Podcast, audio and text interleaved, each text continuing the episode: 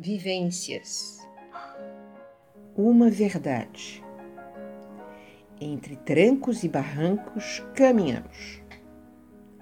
Entre a chuva e o sol vivemos. Entre tristezas e alegrias aprendemos. Este é o crescimento interno necessário a cada um. Individualmente somos nós que temos uma caminhada pessoal ligada à existência divina que nos auxilia nessa jornada.